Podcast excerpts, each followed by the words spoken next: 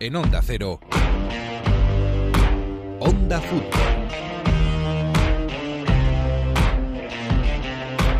Lo sabemos. En los últimos días has visto, escuchado y leído más sobre Maradona de lo que pensabas que existía. Todos los medios de todo el mundo han dedicado minutos al adiós del que probablemente ha sido el mejor jugador del mundo. Y aquí, en Onda Fútbol, queremos hacerlo también a nuestra manera. Y es que sabemos que muchos de los que nos seguís no habéis tenido la oportunidad de verle en vivo. Por eso, como fuera del campo ya se ha dicho todo, vamos a intentar explicar por qué el Diego fue tan grande en la cancha si solo, entre comillas, marcaba de media 20 goles por temporada. ¿En qué momento se convirtió en un fenómeno mundial y en un artista inigualable? ¿Y cómo dio el salto y pasó de ser de un delantero fantástico a un jugador por el que pasaba todo el juego del equipo? Arranca una onda fútbol especial, con Maradona cantando. En una villa nací, fue deseo de Dios crecer y sobrevivir a la humilde expresión, enfrentar la adversidad con afán de ganarme a cada paso la vida.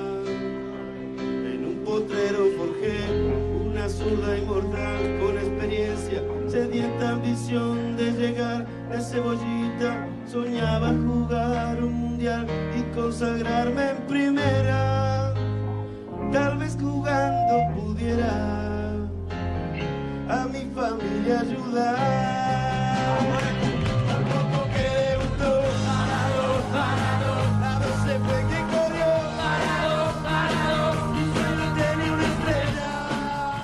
Empezamos este Onda Fútbol con Maradona cantando la canción más famosa que se ha hecho sobre él, de Rodrigo, La mano de Dios, que muchos seguro lo habéis escuchado de fiesta o donde sea.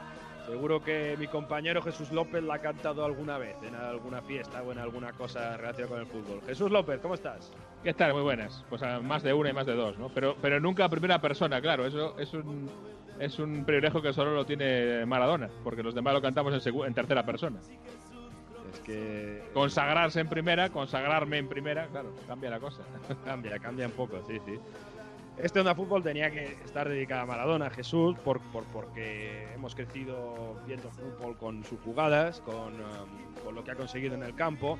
Tú conseguiste verle en directo de pequeñito, ¿no? Llegué a verle, sí, eh, siendo un niño y, por supuesto sin ser demasiado consciente de lo que estaba viendo, pero en un Celta-Sevilla que se hizo después famoso porque Díaz Vega montó un, un pollo tremendo con, con las expulsiones, pero eh, jugaba Maradona con el Sevilla, jugando contra el Celta yo tendría pues nueve años, algo así, y recuerdo que estaba en una de las gradas del fondo, en las gradas de gol, y justo en la zona de abajo de todo eh, había un grupo de, de argentinos. en, en Galicia hay una colonia de migrantes argentinos eh, importante y ahí estaban, obviamente, para ver a, su ídolo, para ver a Diego Maradona. Y recuerdo perfectamente el momento en el que se venía caminando hacia esa misma esquina para sacar un córner. Se volvió loco la gente que estaba allá abajo llamando a Diego, cantándole a Diego. Y él se giró hacia ellos, le sacó el puño en alto como saludo y como muestra de fuerza. Inmediatamente se dio vuelta, puso el córner fantástico para el remate, para el primer gol del, del Sevilla. Y en la segunda parte, eh, en esa. No, en la, misma, en la misma parte, en esa misma. En esa misma portería, quiero recordar, la que estaba más próxima a mí, eh, también de falta directa, sacó una falta directa perfecta para, para el segundo de- del Sevilla. Yo recuerdo eh, ese momento del córner, es lo que yo recuerdo en primera persona de, de- de Maradona, cómo se acercaba, cómo había argentinos allí y les saludaba y ponía un, un balón perfecto para, para un compañero. Seguro que Miguel Venegas tendría alguna anécdota sobre Maradona, pero como lo ¿Estás tenemos llamando viejo? eh, como le tenemos como le tenemos de paternidad, pues eh, nos la cantará en el futuro. No está Miguel Venegas, yo soy Mario Gago y ahora sí arranca este Onda Fútbol con un protagonista que nos trae Jesús López sobre cómo fue compañero de Maradona.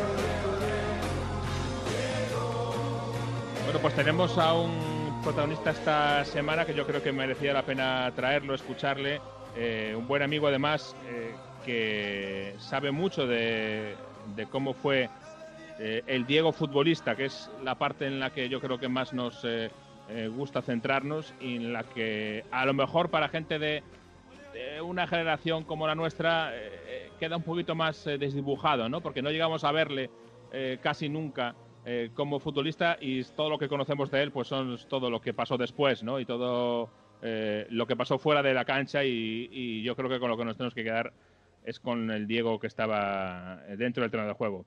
Así que un mito del fútbol español como Najim. ¿Qué tal? Muy buenas. Hola, buenas Jesús. Halfway Line Najim, ¿eh? Eh, le llaman en, en el Tottenham. Aunque allí no estaba cuando marcó aquel gol del Zaragoza, pero le tiene mucho cariño por haberse marcado al Arsenal. Sí, bueno, ya sabes que el Arsenal es el, el rival de, bueno, el, el norte, el norte de Londres, el derby por antonomasia es el Arsenal Tottenham y es, bueno, es, es, es el, el derby de la capital. Bueno, hablaremos del Tottenham un poquito, pero antes eh, tú conociste a, Diego eh, como futbolista, como eh, compañero. Llegó a jugar un partido más con el Tottenham, ¿no? ¿Cómo fue aquello? Porque es un, una foto que hoy en día mucha gente se, sorprende. Pues como tantos partidos que ha jugado Diego con muchísimos equipos, era un tipo que, que, ayudaba, ayudaba muchísimo, que siempre estaba dispuesto a, a ayudar a gente que, que, necesita, sobre todo las, eh, las buenas causas, que él creía las buenas causas. Era un, un tipo entrañable en ese sentido. ¿Y cómo, lo, cómo era Diego como futbolista? Eh, explícanos cómo jugaba, dónde era, aparte de que era obviamente buenísimo, pero... Bueno, eh, para mí, junto con, con, Leo, obviamente es eh, lo mejor que he visto hasta ahora. Mm, difícilmente salga un jugador como, como estos dos, pero bueno, nos vamos a centrar en la figura de Diego, que era un, un tipo que, bueno, que venía de Argentina, pues como tantos argentinos que han venido, pero vaya quien, quien, vino, ¿no? Vino un tipo que, que hacía con cualquier cosa redonda, mmm, cualquier cosa. Es decir, imagínate con, con un balón lo, lo, que hacía, que todos hemos, hemos visto, que, que, hacía cosas increíbles en una época, como sabes Jesús, que era, el fútbol era mucho más duro, sí. que ahora el, yo he visto entradas in, bueno, increíbles a Dios que iba en, uh, bueno, salvando como como podía, unos marcajes. Eh, han cambiado. Han cambiado dos cosas, ¿no? Eh, eh, la jardinería ha cambiado mucho desde entonces y, y, y, el arbitraje de las entradas. Son dos, dos temas muy clave. Sí, y él se adaptó perfectamente a, todo eso. No se arrugó, no se arrugó nunca. Eh, yo me acuerdo, yo solía entrenar con, Menotti, con Poncini, con Capa, que eran los, eh, los tres eh, entrenadores que había ahí. Bueno, el, principal era el, el, flaco Menotti. Y solía ir los miércoles a, a, entrenar con el primer equipo y bueno, pues con Diego a veces nos quedábamos a tirar uh, faltas, sabes que yo soy un, un, enamorado del balón parado sí. y madre mía, es que de cada 10, 11 iban a donde él decía. Era algo increíble la precisión con lo que hacía y lo hacía de una manera increíble. Es, nunca he visto pegarle al balón a, una, a un jugador que no se atara las botas. Es decir, el tío entrenaba con las botas desatadas. A veces, pues, pues una vez, por, ya sabes, de, esto de niño que preguntas y, eres curioso, digo, pero no te atas las botas y te van a, salir. dice, mira, las tengo las más ajustadas, medio, número menos. Y, y, al balón no hay que pegarle, se le hace daño. Al balón hay que acariciarlo, no hay que pegarle. Y, eh, digo, pero a ver, ¿cómo se hace eso? Y me dice, así, bla, bla, bla. Digo, bueno, pues uh, vale, eso lo haces tú. Yo lo intento, pero bueno, me, me, enseñó que había que disfrutar uh, del fútbol, que siempre que salga, salía un terreno de juego, me decías, cada vez que sales un terreno de juego tienes que pensar en disfrutar, ni en ganar, ni en empatar, ni en meter goles, ni, sino en disfrutar. Y a partir de ahí mmm, todo fluye, si, si, eres, si eres bueno y amas este deporte. Oye, y en un fútbol como el de ahora, en un club como, como los que hay ahora, ¿dónde sería el mejor puesto de, Diego Maradona para jugar? ¿En un 4-3-3 típico, por ejemplo? ¿De interior, de extremo viéndose para adentro? No, eh, el, mejor puesto para Diego, como el mejor puesto para cualquier eh, estrella, estrella mundial, que es darle libertad, es darle libertad. Eh, es decir, en cualquier sistema cabe. Cabe un sistema en 4-4-2, puede jugar detrás del delantero con total libertad. Ese tipo de jugadores que son genios, que son inteligentes dentro de un terreno de juego, que leen el juego de una manera increíble, cualquier, cualquier sistema se, se adaptaría sin duda alguna. Igual que creo que, que Diego se adaptaría a este fútbol eh, moderno.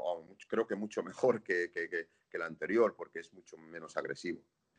¿Qué tal, Nayim? Obviamente aquí en, en, Italia eh, se recuerda siempre al, Diego emblema, al Diego que era un icono para Nápoles, por la ciudad de Nápoles, no solo futbolísticamente, ¿no? Pero a mí me, yo creo que lo, lo decía al inicio, ¿no? ¿Cómo podemos explicar a alguien que no lo ha visto, gente joven, que dice, vale, Maradona era un gran jugador, pero si vas a las estadísticas, él metía 20 goles por temporada, no mucho más, 20, 25. Él hacía cosas extraordinarias porque venía a jugar al centro del campo, todo el fútbol pasaba por él, ¿no? Por eso era tan extraordinario, no por los goles que hacía. No, es que, es que claro, cuando hablas de Diego, eh, lo que menos yo, lo, lo que menos pienso eh, yo personalmente como ex profesional es los goles que metía aparte que ya hemos visto los goles que ha metido, ¿no? Goles extraordinarios de todo tipo, con la cabeza, con la pierna, con la derecha, con la izquierda, hasta con la mano, ¿no? Eh, eh, el tío fue, mm, bueno, el mejor, eh, se ha mantenido en la historia, ha aparecido Leo, obviamente, pero ya no solo en, lo de marcar goles, él creaba, creaba juego, tenía un pase con una precisión extraordinaria, no le he visto nunca golpear al balón con violencia, era, era increíble el tacto que tenía con, el balón. Y luego, sobre todo, eh, lo que creaba era la superioridad numérica. Cuando tú tienes jugadores de ese tipo que crean superioridad numérica quitándose rivales de encima, como se quitaba Diego, que era con una facilidad extraordinaria. En el recuerdo todos tenemos el gol del, eh, contra Inglaterra. Eh, Gurruchaga en una entrevista dijo, vaya pase que le di en el centro del campo, ¿no? Le di un pase, un pase de, un metro, vaya pase que le di. Sí, a Diego le das, le das un trillo y te construye un, chalet. Eh, Diego no era solo gol, Diego era fútbol. Diego era fútbol en toda la esencia. Quiero decir, él amaba este deporte, él defendió este deporte por encima eh, de su vida personal, sin duda alguna y, eso pues eh, se le agradece. Era un, tipo que a mí personalmente, junto con sus, hermanos Lalo y, Hugo, pues eh, me trataron de manera excepcional. Eh, a mí Diego me, daba botas, me, animaba igual que sus hermanos y, es un tío que, que, amaba este deporte. Al final, pues bueno, nos quedamos hablando de la figura de Diego como, como deportista, que es como, como se merece que se le recuerde, bajo mi punto de vista. Eh, algunos eh, defensas de Italia han dicho por aquí, sobre todo Costa Curda, que lo que más recuerda de Diego cuando jugaba contra él es que cuando le tocaba defender iba a contrachocar contra él y era duro como una piedra. No sé si tú habías tenido oportunidad de defenderle, pero claro, llama la atención, ¿no? Porque a lo mejor muchos, la, figura que se ha creado, cuando salía a calentar, pues prácticamente entrenaba, ¿no? Calentaba, pero con la pelota siempre. Y luego físicamente era una roca. Eh, ¿Esto era así?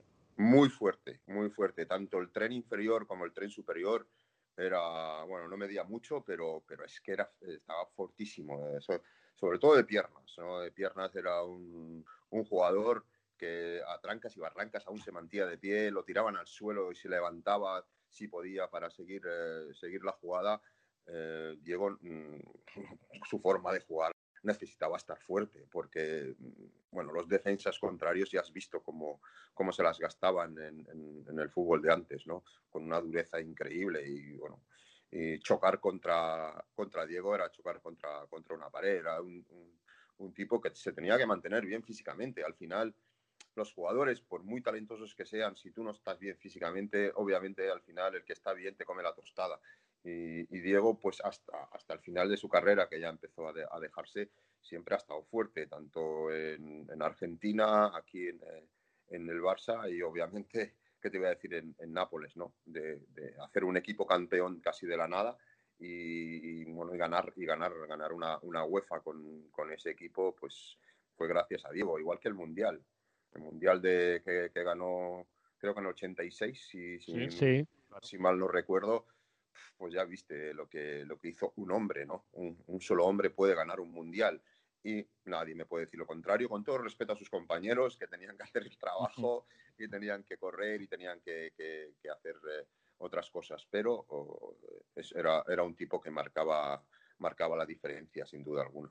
Bueno, y te tengo que hacer la pregunta del millón, eh, Nayín, la que no te va a Sí. gustar responder, pero es eh, clarísima. ¿Es el mejor?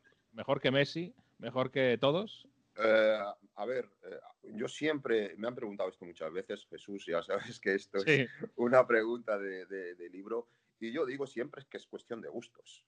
Al final es cuestión de gustos. Yo voy a- te voy a responder luego a la pregunta, pero uno le, le puede gustar Cristiano Ronaldo, otro le puede gustar eh, Hazard, otro le puede gustar Gareth Bale, otro le puede gustar Leo Messi.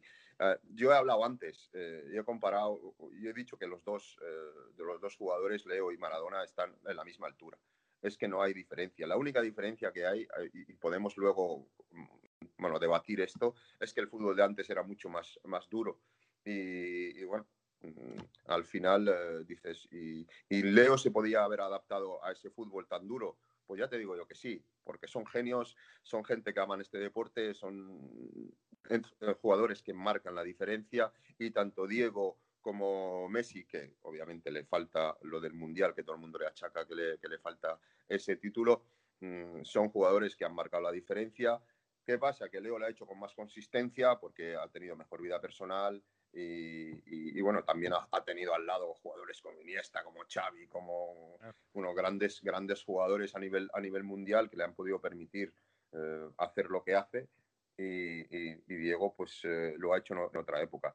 Eh, no se puede decir quién, quién es- si uno es mejor que otro. A mí personalmente, lo dije alguna vez, yo soy maradoniano por mi época y vosotros pues eh, seréis de Messi por vuestra época. Es que, es que esto es de, de- de cajón. Yo me enamoré de, de Diego, de su fútbol, eh, porque era de mi época y tuve el privilegio de entrenar alguna, alguna que otra vez con, con él y, y- y eso es lo que te puedo decir. Eh, son, son futbolísticamente muy, muy parecidos, pero mm, bueno, bajo mi punto de vista, porque yo nací en otra época, pues eh, te puedo decir que bueno, yo soy maradoniano, pues porque por, por- ese, por ese sentido y- y- y nada más. Maradoniano del séptimo día, que decía el otro. Bueno, pues ahí está el recuerdo para, para Diego Maradona, para un, un icono, ¿no? Y como digo, yo creo que eh, es un personaje lleno de contradicciones y, y creo que hay que tenerlas en cuenta y, y escuchar a todas las, las visiones. Nosotros nos queremos quedar en Onda Fútbol con el, con el futbolista, que además, como digo, es eh, una figura que como futbolista a lo mejor no es tan conocida para una generación, ¿no? Como tú decías, hay una, un tema entre generaciones y para la mía, a lo mejor lo- yo lo llegué a ver de niño jugar, pero yo de muy niño, Sí. y, y realmente eh, Maradona para mí es el exfutbolista, ¿no? Es como yo lo he conocido durante mi vida. Es que, a ver, ese tipo de- de- de- de jugadores que, bueno, que influyen tanto a nivel, a nivel mundial en, en- en- todos, eh, en lo que dice, en cómo lo dice, en lo que hace, pues hay que tomarlo como ejemplo en todos los sentidos, en el bueno y en el malo. Él eh, se arrepintió de, de su vida personal, eh, eso es un ejemplo que, que- que, bueno, eh, que se le agradece eh, que, que a veces pues eh, diga que él se metió en un mundo que no debería haberse metido y él mismo dijo, ¿y qué sería de mí si yo no hubiese me- metido en este, en este lío ¿no? de, las drogas? Eh, bueno, es un detallazo por su parte, para sobre todo para los jóvenes de hoy en día, que, que sepan que, bueno, que, Diego fue el mejor en, eh, en el ámbito deportivo, se equivocó en su vida, en su vida privada sin duda, sin duda alguna, pero nos quedamos, como tú dices, Jesús, con, eh, con su fútbol, con lo que nos hizo disfrutar, con lo maravilloso que era verle correr solo dentro de un terreno de juego, ya no solo jugar, verle calentar era un auténtico lujo. El Claro. No Camp se llenaba para verle calentar, era increíble. Yo tenía el privilegio de, de- de- de poder estar en la grada eh, y, y me iba pues eh, media hora antes o una hora antes a sentarme en la grada a ver cómo, cómo, cómo calentaba Diego. Y bueno, ahora lo están haciendo con Messi, ¿no? En el Nou Camp, pero, pero es así. Y dejando, por tanto, el tema de, de Diego Maradona, y es una semana, a ver, no vamos a hablarte mucho de Najim del Zaragoza, mejor no tocarlo mucho, Pero tu otro equipo, que es el Tottenham, eh, ¿cómo está? Eh? El Tottenham Bueno, yo ya dije, me mojé totalmente la semana pasada en la tele, yo dije que me parecía candidato a ganar la Premier League este año el Tottenham. Es increíble, ¿no? Pues que, que el año pasado eh, mm, pues sufrió tanto, pues, pero sobre todo, y, creo que lo hablamos tú y yo, y tú pues eh, me lo dijiste claramente, a ver, la diferencia está en que Harry Kane esté bien. Eso, Es, eso es fundamental. Cuando ese delantero está bien, ya no solo marca goles, si es que hace jugar a los demás. Eh, lo hemos hablado, ¿te acuerdas cuando comentamos los partidos del, del Tottenham, tú y yo eh, comentábamos de, la importancia de Harry Kane, no solo a nivel goleador, sino a, nivel de, creación de juego. Cuando estaba estancado el, el, equipo, buscaban a este hombre y este hombre pues siempre descargaba y siempre pues eh, daba oxígeno al, al equipo. Pero sobre todo ese balance que, que nos hemos quejado tanto del Tottenham ¿no? en la temporada pasada, que concedía muchísimos goles, que era muy frágil en, eh, en defensa y luego pues le faltaba obviamente la, la figura de, de, Harry Kane eh, por, por, lesión y no estaba el, de el mejor de Leali, eh, al final pues Wings tampoco estaba en el, mejor nivel, ahora han hecho dos fichajes extraordinarios. Hoiberg me parece perfecto para el Tottenham. Sí, y luego, pues no te olvides de, de Reguilón. Eh, Reguilón eh, están, eh, están ahí en el club encantados con, con, este chico. No entienden cómo el Real Madrid ha, dejado ir a un jugador como, como Reguilón, sobre todo pues porque bueno, Marcelo está en, en lo último de su carrera, que, bueno, ha sido el mejor lateral izquierdo durante, del mundo durante muchísimos años, para, bajo mi opinión. Y, y luego pues Gareth Bale, que bueno, que parece ser que poco a poco pues eh, está siendo el Gareth Bale que todos hemos conocido en su época del Tottenham. Sí, pero te iba a decir, porque esto lo ha conseguido de momento el Tottenham, teniendo a Dele Alli completamente fuera, ya no sé qué pasa con el enero, y Gareth Bale, que tampoco está teniendo tanto eso sobre todo en, partidos grandes, ¿no? Porque llega a dos partidos grandes seguidos el Tottenham en, Premier. Eh, la semana anterior iba a entrar, llegó a calentar eh, y parecía que iba a entrar y justo en su momento hubo una lesión y era último cambio, con lo cual se quedó sin poder jugar. Y este fin de semana en Stanford Bridge ni siquiera eso. Es decir, que, que siendo un equipo que está, yo para mí, en mi punto de vista, está pensado casi para Gareth Bale. Eh, eh, hay un hueco claramente para él en el 11, junto a Sonia Kane. hay un hueco que dice Gareth Bale, en el que estaba de Leal y de Leal ha sido desterrado, entre comillas. Y aún así no está entrando. Es que mm, todos conocemos a Mou. Sabemos que el, aspecto defensivo es primordial. Eh, para tener eh, ese equilibrio, a lo mejor está pensando en que, bueno, que, jugando estos tres arriba, pues es complicado. A ver, el, coreano, el surcoreano, la verdad es que puede hacer eh, el trabajo de como, como cuarto centrocampista y que se le dé libertad tanto a Harry Kane como a Gareth Bale eh, arriba.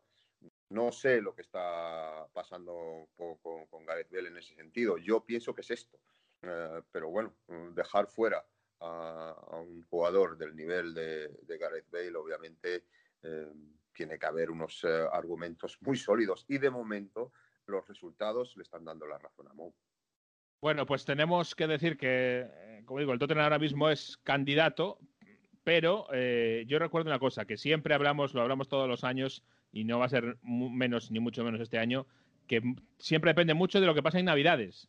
Las Navidades son muy importantes. Y fíjate, estoy echando un ojo al calendario del Tottenham en este mes de diciembre. Ojito, ¿eh? Acaba de jugar con el City y con el Chelsea. Bueno, pues el siguiente es el Arsenal. Luego Crystal Palace, Liverpool en Anfield.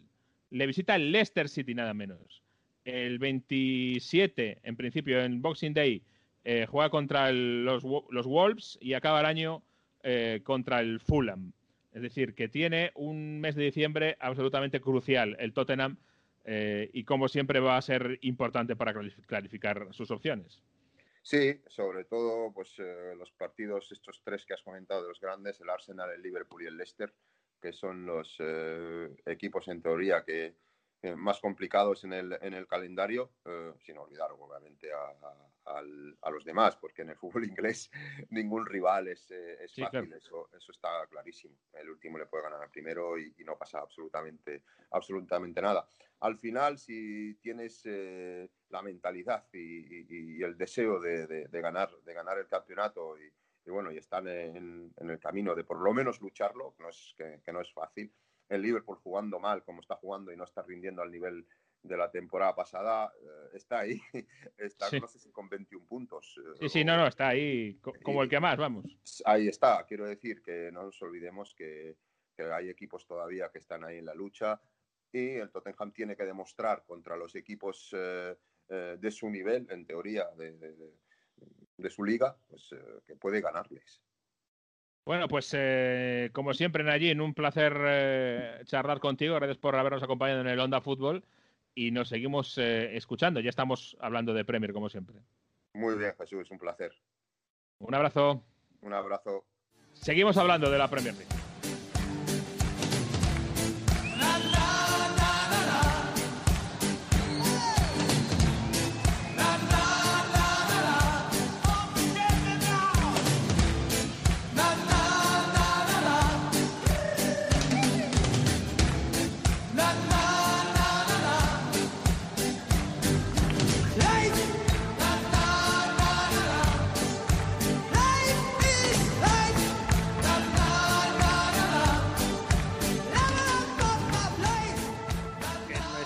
Particular playlist dedicada a Maradona no he encontrado ninguna canción en inglés que hable de Maradona, Jesús. Así que bueno, esta canción es en inglés, es la que ponen en el Napoli cuando entrenan el equipo, porque con esta entrenaba Maradona, calentaba antes de los partidos, Opus Life is Life.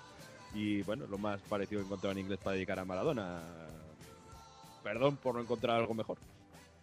Eh, no sé yo si eh, a los ingleses Maradona les había eh, esperado demasiado, ¿no? Como para hacerle canciones eh, laudatorias. A lo mejor no es exactamente la persona más popular en el país, sobre todo hace unos 20 añitos, ¿no?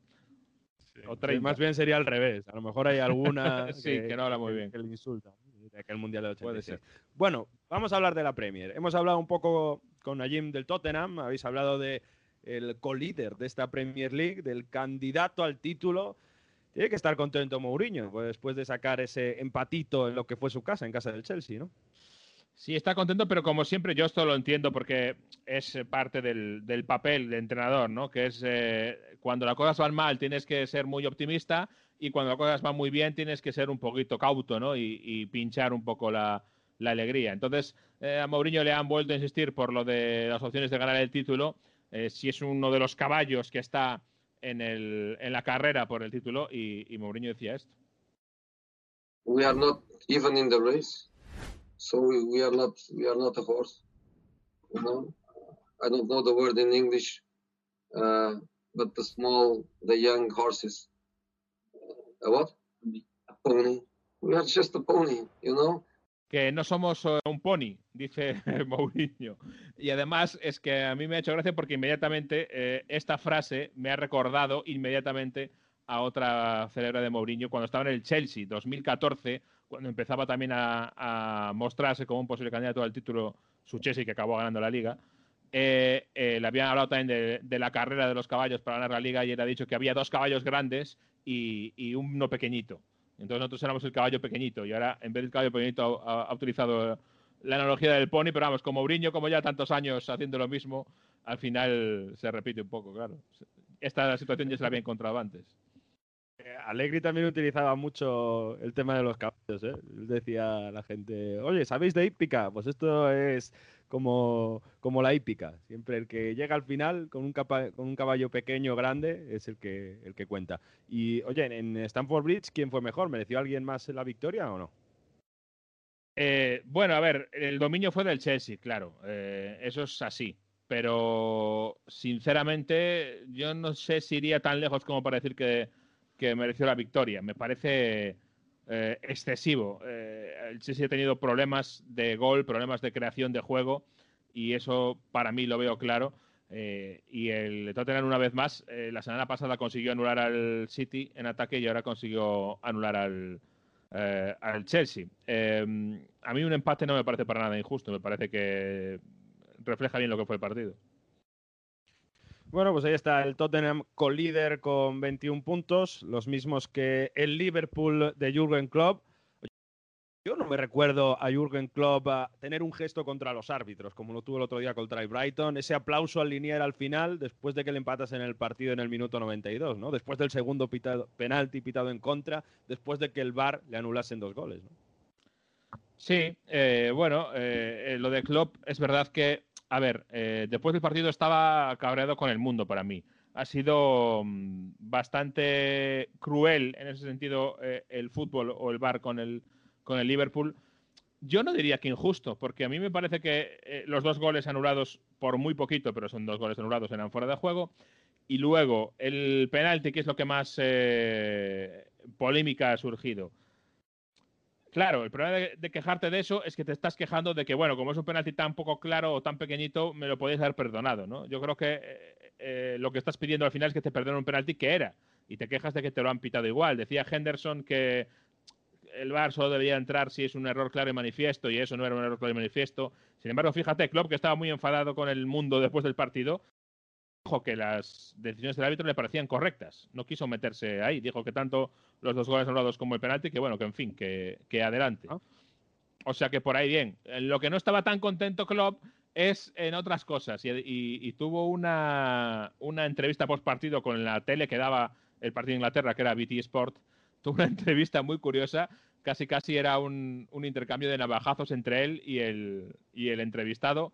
A cuenta, por ejemplo, de la lesión de Milner. Le preguntan a Klopp por eh, la lesión de Milner y responde esto. Not me personally. Oh no. no. Ah, but oh, you better work for them. Yeah, hamstring. Surprise. And they had harm. They had injuries as well because of tough time. But, but ask Chris Wilder how we can avoid that. Hmm. Well, maybe you're firing at the wrong target. Maybe, maybe, Sorry. Maybe you're firing at the wrong target because the, we are broadcasters. We work within the Premier League rules, and the Premier League makes the rules. So that's the Premier League clubs. So shouldn't you be talking to the Premier League clubs? Shouldn't you be talking? To I don't know how often I have to say it. You picked the 12:30 kicker. You, not you personally, but you did it. Bueno, le preguntan qué pasa con Milner y le dice directamente, bueno, felicidades a vosotros la tele por la lesión de Milner, que eh, eh, echándole la, la, culpa a las teles del tema de, los calendarios, de la falta de cinco de los cinco cambios. Eh, el entrevistador le responde que mejor que se lo diga a su presidente y que, las reglas las pone la Premier y la Premier eh, las reglas las votan los presidentes de los clubes. Pero así estaba de enfadado no solo con BT Sports, con las teles, sino también con Chris Wilder, que es uno de los que ha sido, eh, digamos, crítico y has defendido públicamente que no se permitan los cinco cambios, que tres es suficiente y que los cinco son ventaja para los eh, grandes. Claro, Chris Wilder mira su banquillo y no ve lo mismo que mira Klopp cuando, cuando lo hace. Entonces hay ahí eh, un pequeño cruce de, declaraciones entre uno y otro. Pues eh, es verdad, no estamos muy habituados a ver a Klopp así de enfadado, pero bueno, aún así, oye, con todos los problemas, con las decisiones que, aunque eran justas, pero le han perjudicado mucho arbitrales, con las lesiones, está colíder, ¿eh? O sea que ahí está el Liverpool eh, a lo alto de la clasificación. El que no está arriba, en la tabla es el Manchester City, aunque por fin tuvo una goleada que yo creo que la necesitaba Guardiola, ¿no? Contra un Barley que fue muy, muy sencillo, pero necesitaba después de perder contra el Tottenham, eh, después de estar muy inestable en Premier, ganar un partido así, ¿no? Pep Guardiola. Sí, sí que le hacía falta eh, una victoria, eh, digamos, de, con cierta comodidad y sobre todo una victoria con producción de goles, porque una de las sorpresas de este año es lo poquito, los poquitos goles que está haciendo el City. Muchos menos que el año pasado, sin ir más lejos, y, de eso iba un poquito la cosa. Y además yo creo que aprovechó Guardiola para dar un toque de atención. fíjate que en el banquillo estaban Bernardo Silva y Raheem Sterling. Y después del partido preguntaban a Guardiola por los cambios, las rotaciones, etcétera, y decía esto que es muy interesante. Yeah, the last week, uh, few days, he's been much, much better. We we saw him sharper. That before was not. So it depends of the quality of the players, the performance on the pitch. So as much you are fit, more chances that we have. It's not about rotation. Right now is the players are better, the players that don't make mistake. Bueno, está avisando eh, de que eh, esto no son rotaciones, no está haciendo rotaciones y si alguien, algún jugador se cree que les están rotando para descansar, que no es verdad, que lo que pasa es que está poniendo a los mejores, a los que están mejor de titulares y a los que no de suplentes. Esto es obvio que va por Bernardo Silva un poquito, pero sobre todo por Sterling. Y dice que para jugar de delantero en este equipo tienes que marcar goles. Eh, y eso yo creo que también va doble el, el, mensaje, porque además del tema de los suplentes y los titulares, eh, hizo tres goles y hemos sabido en las últimas semanas que había cierto eh, malestar del, del, vestuario con Magrés por ser demasiado individualista, por no pasar la pelota. Y esto es, para mí, en clave interna del vestuario, un mensaje de Guardiola a sus jugadores. Eh, no os quejéis tanto que este marca, marca goles. Así que hay que marcar goles. Y por cierto, el que marcó gol también es Ferran Torres, que se desbloqueó en Premier. Había marcado en Champions, pero no lo había conseguido todavía en Premier League. Y oye, el, el portero del Barley eh, tuvo, Sí. tuvo la suerte del Bar porque casi se hace dos autogoles. Ha sido la jugada cómica del fin de semana, ¿no? Sí, la de Pico Farrell. La verdad es que tiene mucho que agradecerle al VAR este, este portero esta semana eh, porque está complicado. Y es verdad que a mí me da pena, pero eh, este año el Barley lo vemos, eh, lo vemos mal, y es un, un casi histórico de estas última, esta última década en la Premier League, siempre manteniendo un buen nivel y siempre estando más o menos a salvo. Y ahora mismo este año es uno de los complicados para el Barley. ¿eh? Vamos a ver si consigue reconducir o no, pero es una pena porque es un, un equipo muy eh, especial, muy específico, que tiene una forma de jugar muy suya y sería una pena perderlo en la Premier. Vamos a ver, todavía estamos muy pronto, jornada 10, pero bueno, vamos a ver qué pasa con el Barley. Ahí en puestos de descenso. Otro que está abajo y de verdad que no levanta cabeza y es el Arsenal de Arteta, porque lleva 13 puntos en 10 jornadas y volvió a perder contra el Wolverhampton en casa. Aunque la imagen del, partido yo creo que también preocupante. Hemos tenido imágenes preocupantes este fin de semana con la Fórmula 1 y demás, pero es que lo de Raúl Jiménez en ese choque con David Luiz, lo primero, ¿cómo está el delantero mexicano? Bueno, eh, tenemos no demasiada información. Está eh, bien, eh, está en el hospital de Londres, donde fue trasladado. Ha dicho el, el Wolverhampton en una nota que está, eh, ha sido operado y está cómodo. Que no es decir mucho, pero bueno, que está cómodo. O sea, que por lo menos no está, no está con dolores, etcétera. Entiendo que es lo que se quiere decir. Y con su familia ha pedido el Wolverhampton un poquito de tranquilidad. No va a dar mucha más información en los próximos momentos para eh, dar privacidad y tranquilidad al jugador y a la familia. Es un momento complicado. Y además a mí me ha recordado, y lo digo obviamente ya de primeras, ni mucho menos quiero establecer ninguna comparación, mm, eh, ni esperamos que, que esta historia vaya por el mismo camino, pero yo me acuerdo per- perfectamente del caso de hace tres años, que además me, me cuadró en el campo, de Ryan Mason, jugador del Hull City en un partido ante el Chelsea en Stamford Bridge. Eh, tuvo un problema similar, una jugada en la que iba de cabeza con eh, Gary Cahill y lo mismo, pues le pasó que sufrió una fractura de cráneo, eh, fue eh, evacuado al, al hospital y tuvo que retirarse del fútbol. Y eso, como es un jugador de, de poco perfil, digamos, mediático y de un equipo también de poco perfil, para que se ha olvidado un poco, pero esto pasó en 2017. Un futbolista, de un golpe en la cabeza en un partido, tuvo que retirarse. Suerte que de momento pues no ha tenido ningún otro que sepamos eh, grandes eh, secuelas a largo plazo para su vida, pero tuvo que dejar eh, el fútbol. Eh, y esto además viene en un momento en el que está muy de moda y muy en boga hablar en Inglaterra de, los problemas con exfutbolistas eh, de demencia. Se está hablando incluso, ya se hace en categorías inferiores, de limitar mucho el entrenamiento de los balones por arriba, de los cabezazos. Se hace ya eh, porque hay una preocupación grave con esto. Hay varios casos de, jugadores con demencia en sus edades avanzadas. Eh, yo me quiero fijar, por ejemplo, en uno que ha sido un caso muy, muy claro, el de Alan Jarvis, un jugador eh, internacional con Gales, jugó también en el Hull City como, como Ryan Mason, que murió a los 76 años eh, con demencia.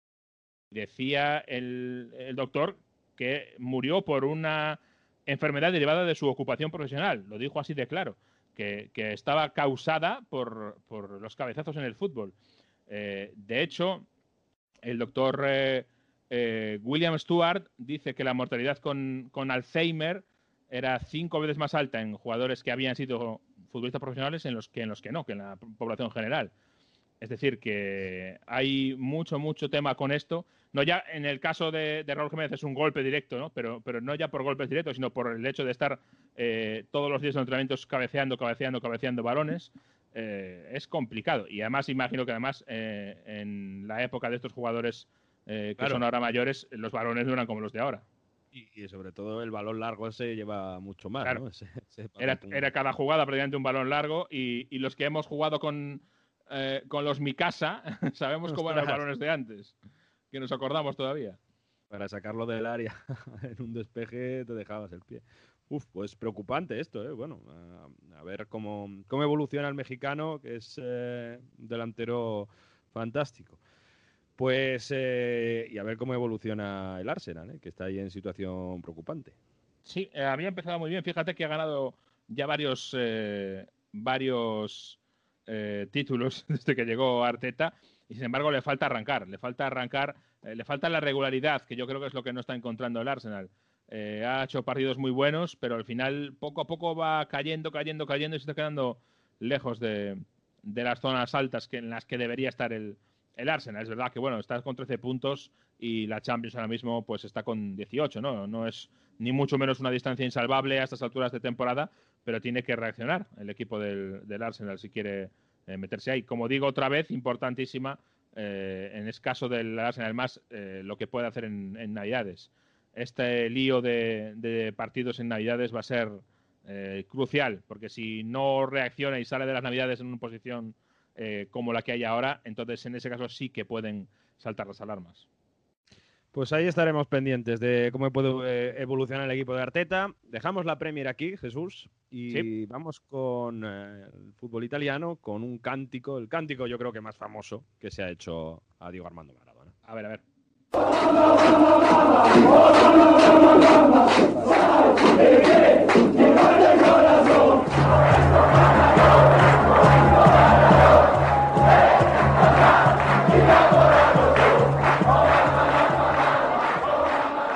¿qué es esto, Mario? Eh, ¿Qué cantan? Ho visto Maradona, ho visto Maradona. Es el eh, moto, ¿no? Es el lema que ha sacado también el Napoli en estos días para despedir a su ídolo, a su superhéroe. He visto Maradona. Hay gente que ha tenido la suerte de verle en directo. Sí. En este cántico y dice, mamá, ¿por qué me late el corazón? Bueno, pues porque he visto Maradona. Y eso es lo que se recuerda mucho en Italia en estos días, ¿no? Que cuando jugaba Maradona, la gente, cuando tocaba el balón, Diego, pues la gente en el estadio pues había ese murmullo de, de qué podía pasar, de qué jugada, aunque no fuese un gol, qué jugada podía inventar, ¿no? Y, obviamente, bueno, habéis escuchado ya todas las historias de cómo ha estado Nápoles todos estos días, de todos los homenajes que hay va a seguir habiendo, del estadio.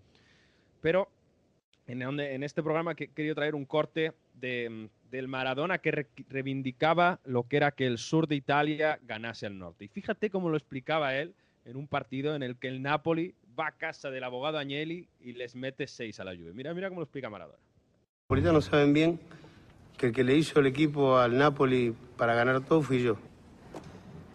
Cuando Ferlaino me daba el dinero, ¿no?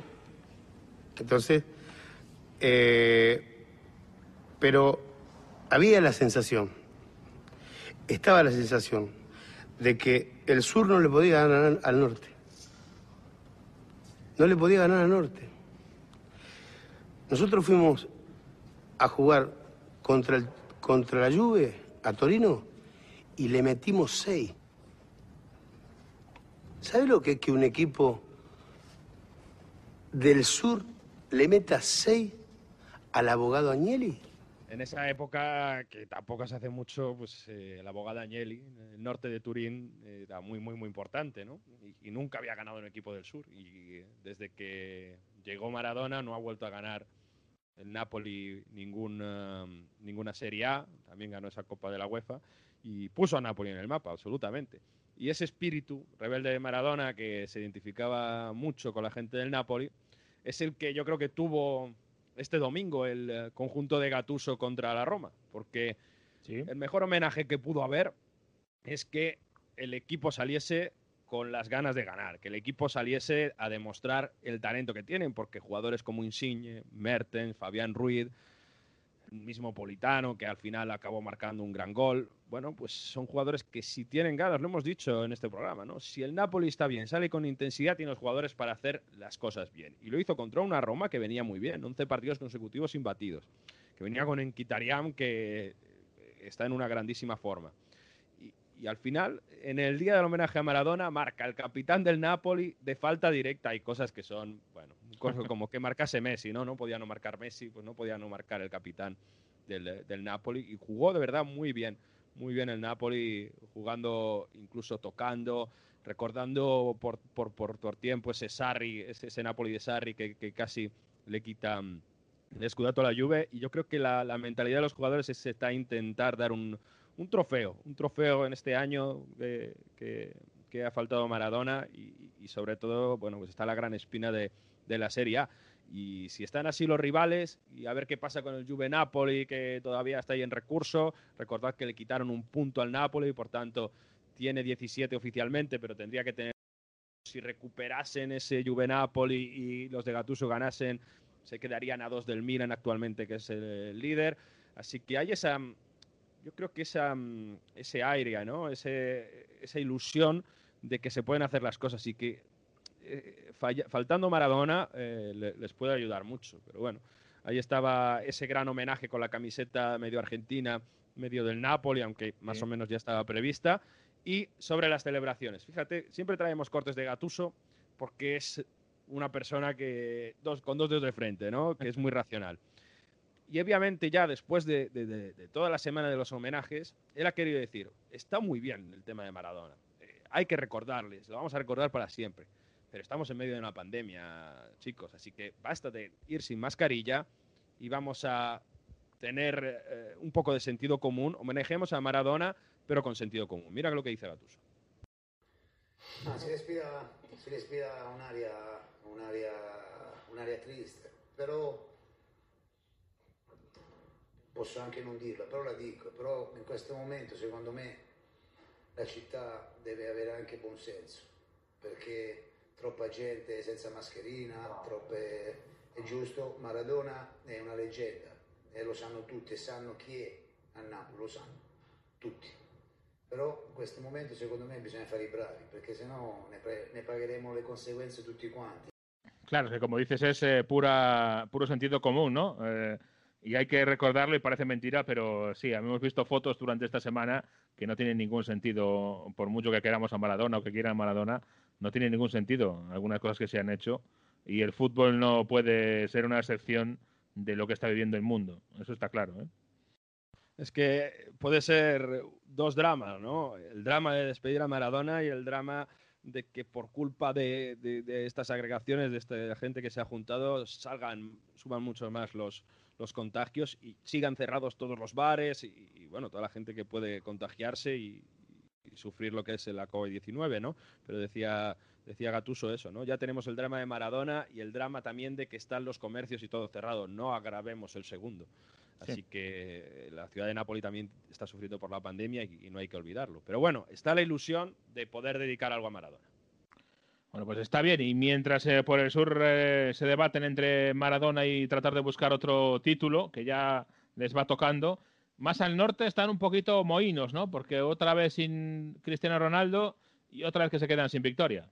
Y es que no estaba Cristiano Ronaldo en casa del Benevento y la Juve no pudo pasar del empate 1 a pesar de Morata, que sí que aprovechó una jugada para seguir sumando goles, seguir demostrando que está bien, pero eh, Dybala es que no acaba de despegar, ¿eh?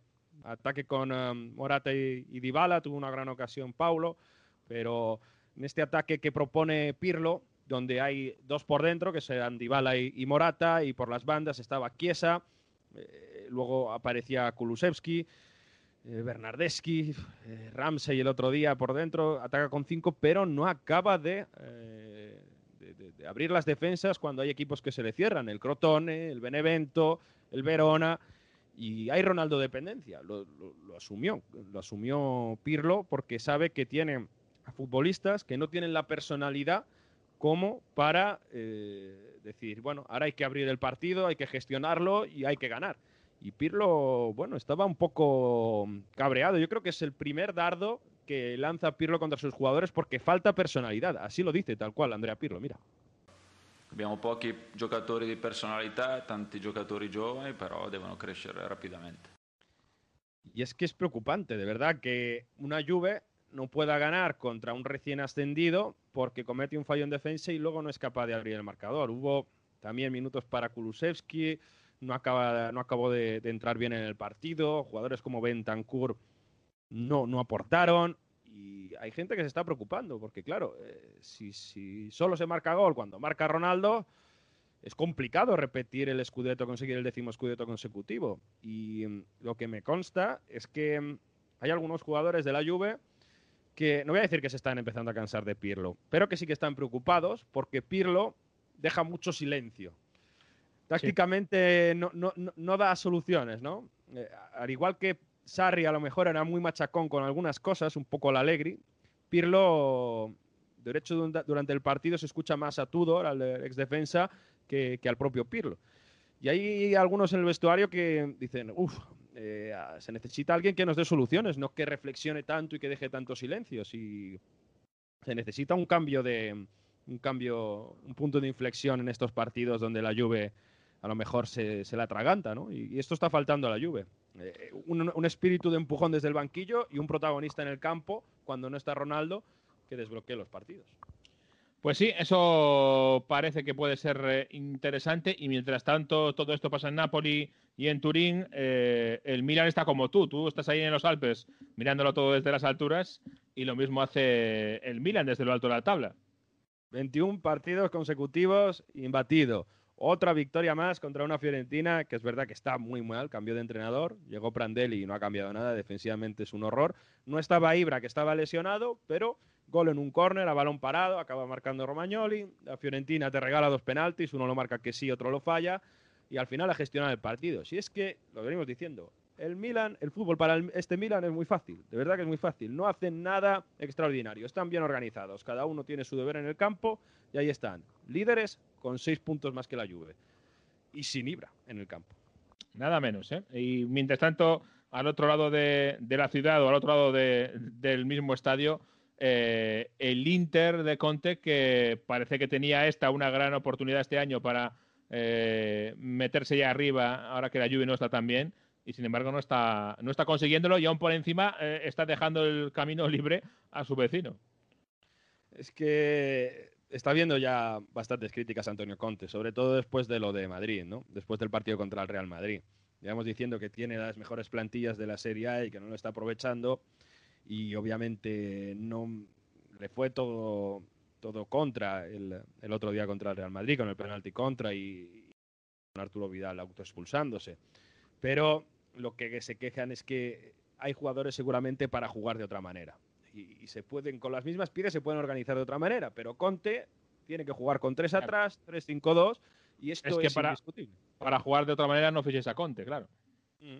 Y, y esta es el, la crítica que está viendo ya como digo, sobre todo después de la semana en Champions. Se han aflojado un poco, ¿por qué? Porque el otro día contra el Sassuolo, el sábado, al fin, la suerte que no había encontrado otros días, sí que la encontró en uno de los mejores eh, equipos de, de, la serie actualmente, que juega muy bien, pero que jugando atrás el balón, pues a veces comete errores que no es de gran equipo. Y Kirikes, en una salida de balón, se la regaló Alexis Lautaro. Eh, luego también es verdad que, el partido eh, en, un autogol se pone de cara y al final, bueno, pues ella con el Sassuolo ya más atacando y, y, el Inter gestionando el partido se sumaron los tres puntos que los necesitaban los Nerazzurri, bueno, pues para eso, para recuperar sensaciones y sobre todo para, para que Conte respire, porque insisto, con el tema de los jugadores, de su gestión, está siendo muy criticado y sobre todo, hombre, con el tema Eriksen, que ya lo llevamos diciendo. Eh, claro.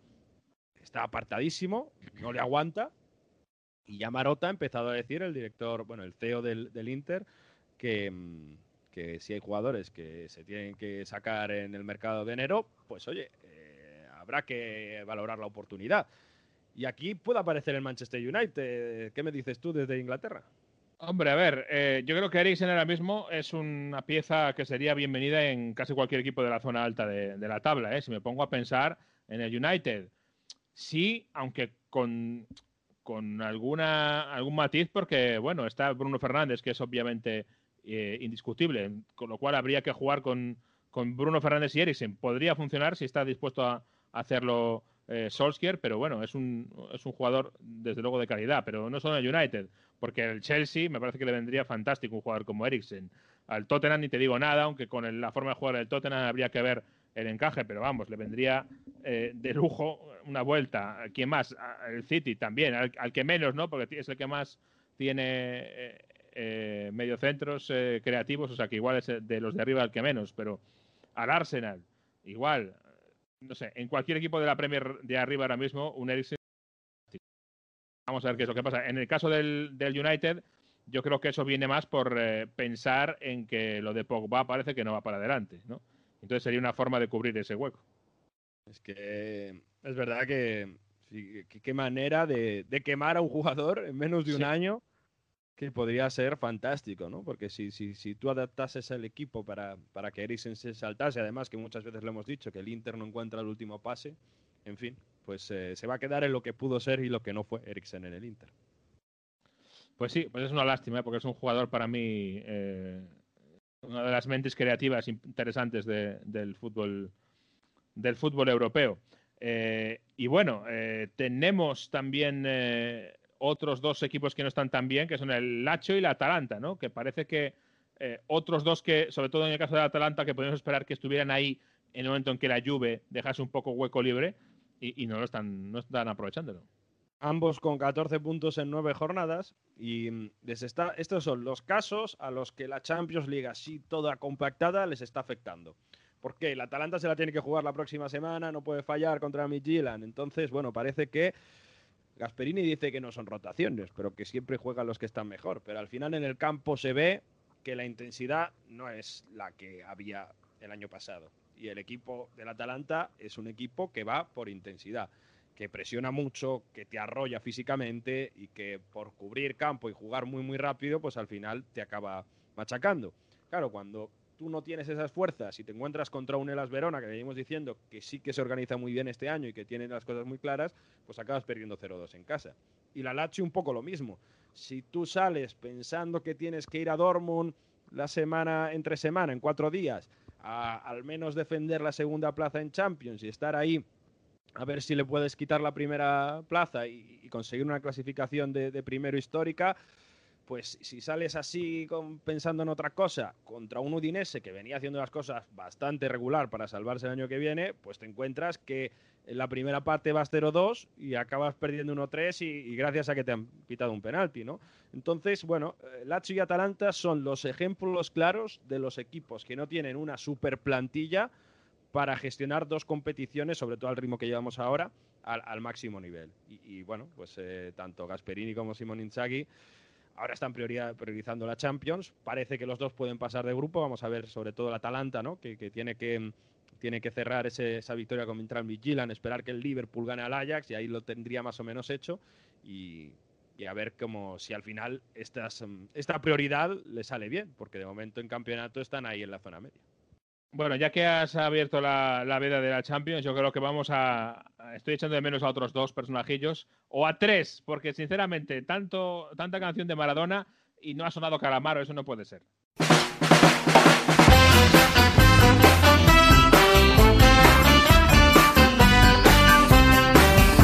Maradona no es una persona cualquiera, es un hombre pegado a una pelota de cuero. Tiene el don celestial de tratar muy bien al balón. Es un guerrero, es un ángel y se le ven las alas heridas. Es la vida. No podía faltar la canción de Andrés Calamaro sobre Maradona en esta pequeña playlist que hemos hecho en este Onda Fútbol, pero ahora toca hablar de la Champions League, y es que estamos en la jornada 5, ya tenemos varios equipos clasificados, Jesús y Champions, pero hay que hablar de todo lo que se tiene que decidir en estas últimas jornadas, porque hay grupos que están muy igualados, y como siempre para hablar de la Champions vienen aquí nuestros compañeros, don Alberto Fernández, muy buenas. Hola chicos, ¿qué tal? Muy buenas. Y don Miguel Ángel Cordero, ¿cómo estás? Muy buenas a todos, muy bien, muy bien, otro día más. Con muchas ganas de, de otra jornada de Champions, ya se va aclarando todo un poquito, parece que ya se van definiendo un poquito los grupos, a ver, este, esta jornada es importante para algunos, para ir sentenciando ya esta clasificación. Partidos importantes que tenemos esta semana, Jesús. Atlético de Madrid-Bayern, ¿no? En ese sentido. importantísimo. Liverpool-Ajax también, ¿no? Es otro bonito, ¿eh? El Liverpool ya en un momento complicado, ya lo hemos dicho, raro. Así que vamos a ver. Yo aún así creo que debería ganarle al Ajax. Es eh, perfectamente esperable. Pero bueno, no vamos a, a cantar victoria muy pronto. A ver, en la jornada del martes, a Fernán, ¿qué jugadores tendríamos que meter ahí para esperar que puedan hacerlo bien? En el Mönchengladbach Inter, uf, eh, en el City que ya está clasificado.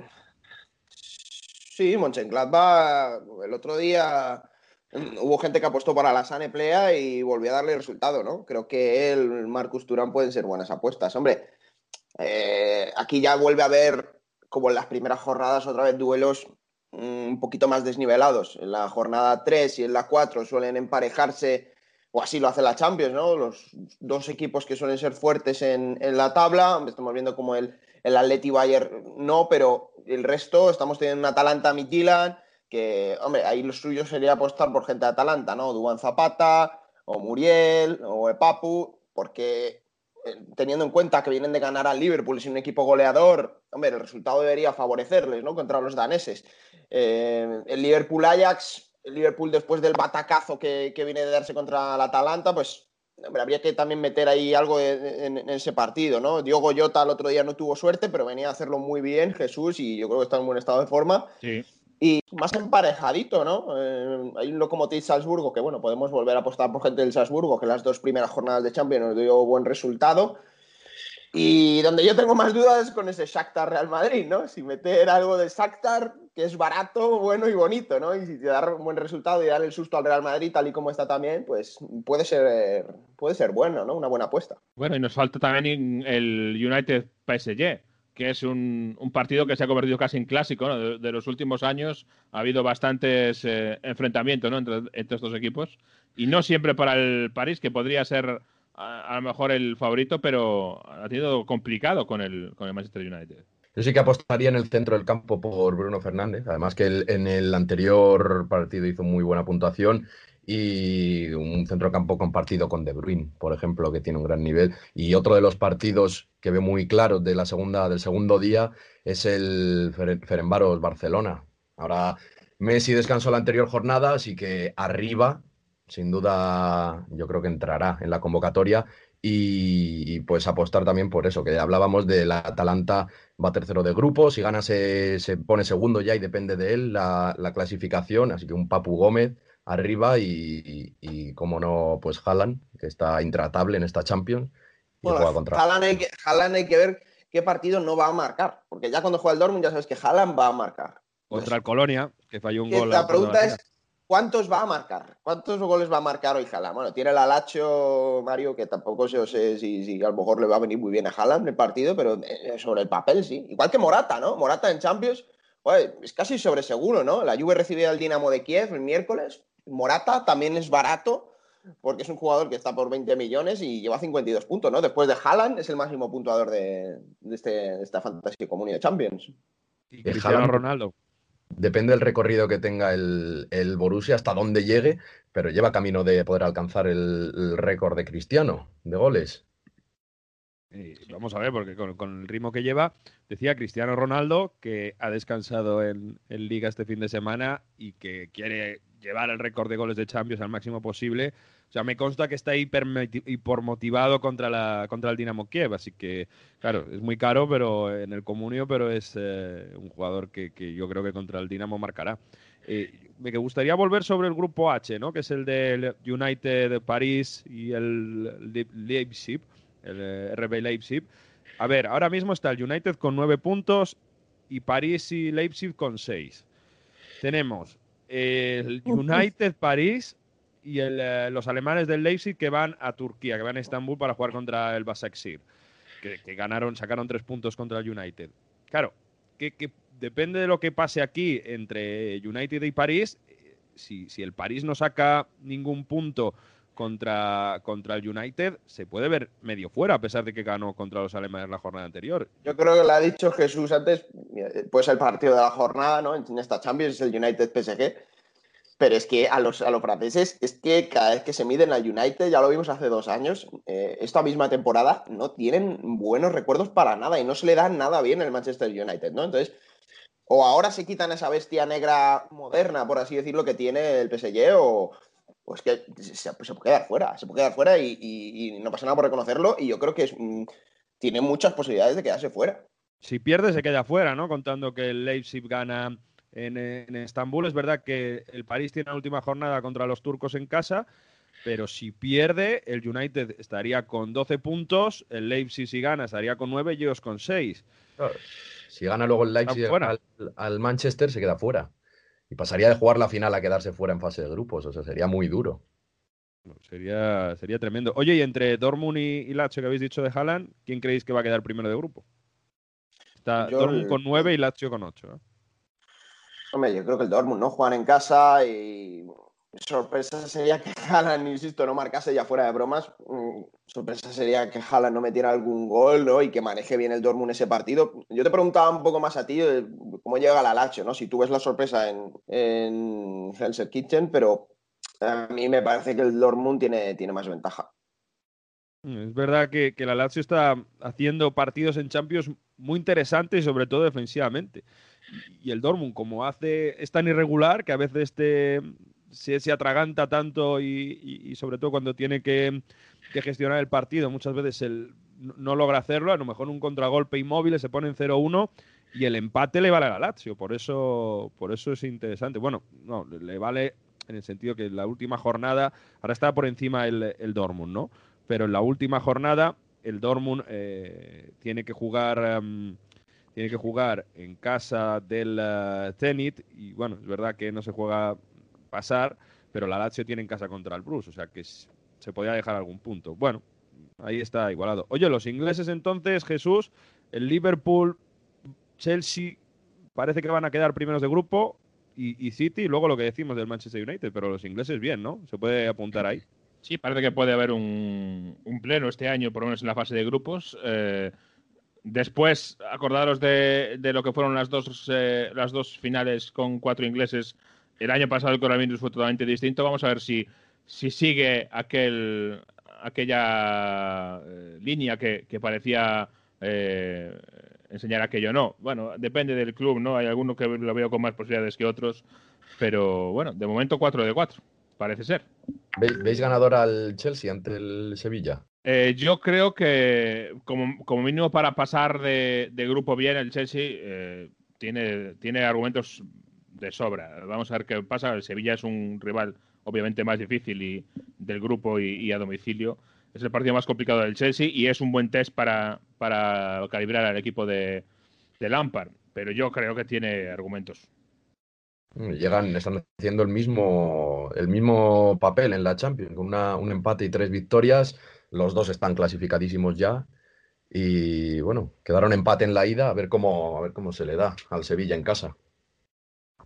Y para cerrar, Jesús, si yo quiero fichar a alguien del City para este equipo, que me dé puntos, que no me cueste mucho, ¿quién marca en el City? Porque cada vez marca uno, Ferran Torres, no sé. Hombre, eh, eh, no tengo aquí la lista de precios, pero posiblemente sea Ferran. Eh, ya hemos hablado que la cosa del gol en el City está complicada y, tiene a Guardiola un poco cabreado, pero posiblemente Ferran sea en el equilibrio, ¿no? De lo no muy caro y, y goleador. Y, y yo creo que va a seguir jugando posiblemente.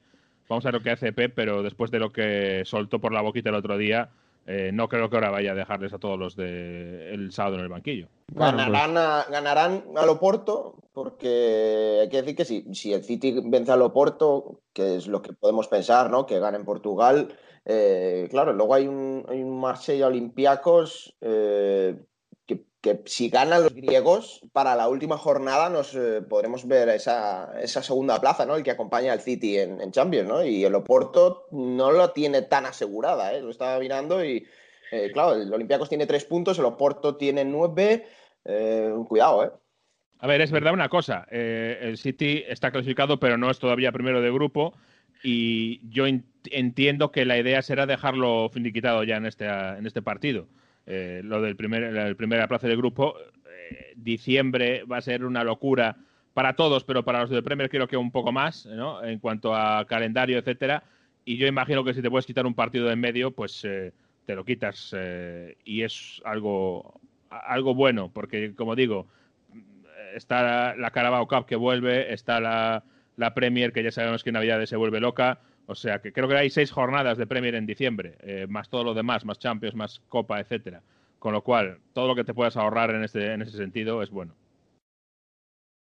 Bueno, pues, eh, por cierto, lo que decíais, ¿no? Que, eh, en ese grupo del, Manchester City, el, uh, el, Olympiacos sí que ganó ahí, solo tiene una victoria en casa contra el Olympique de Marsella, pero ahí a última hora se puede meter si hace las cosas bien, así que ojo. tiene, tiene que ganar al, Marsella y esperar ese resultado, que, el City gane al Oporto, que yo creo que es, es, lo más normal, ¿no? Si hace eso, va a llegar con vida a la, última jornada. y ahí se puede meter en una Champions que parece que va a haber pocas sorpresas, ¿no? Como mucho la del París que decíamos antes y ya está. Va, para, para cerrar, Mojaos, ¿se queda el París fuera, sí o no? Venga, un café ahí aquí en juego. yo digo que no. Yo creo que sí. Igual es un poco tryharder, pero sí. Yo confío en el Manchester United y yo creo que también se queda fuera el PSG.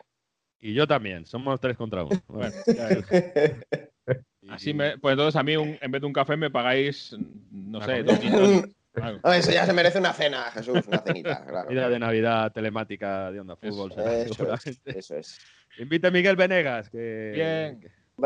que tiene tiempo.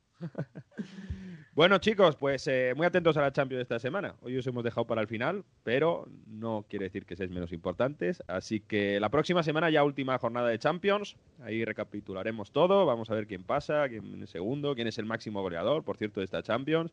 Está Haaland ahí con seis goles y luego Morata con cinco, como decía Fernán. Y vamos hablando. Así que Miguel Ángel Cordero, muchas gracias. Nada, vosotros, un placer. La semana que viene otra vez por aquí. Buena semana, Fernán. Ahí con segunda, motor, con todo. Eh, con todo, con todo. Ya podemos hablar de favoritos la semana que viene, ¿no? Ya nos dejaréis hablar de favoritos. Porque yo creo que ya. Sí, sí. Y por cierto, eh, Mourinho, líder de la Premier League, ahí seguimos fuerte aguantando. Así que una semanita más, feliz por aquí. Ahí, ahí. ¿eh? sacando partido de los empates todos, ¿eh? Sí, hombre. Rebañando el fondo del cazo ahí, como tiene que ser. Hombre, contra su ex equipo, contra el Chelsea, que no tenía ganas apenas, pues mira, claro, claro. Está muy bien, está muy bien, hombre. Unas semanas más aguantando ahí el liderato, sí, señor. Salen los muriñistas ahora sacando pecho. Adiós a Fernán. Chao, chao. Y nosotros cerramos este Onda Fútbol.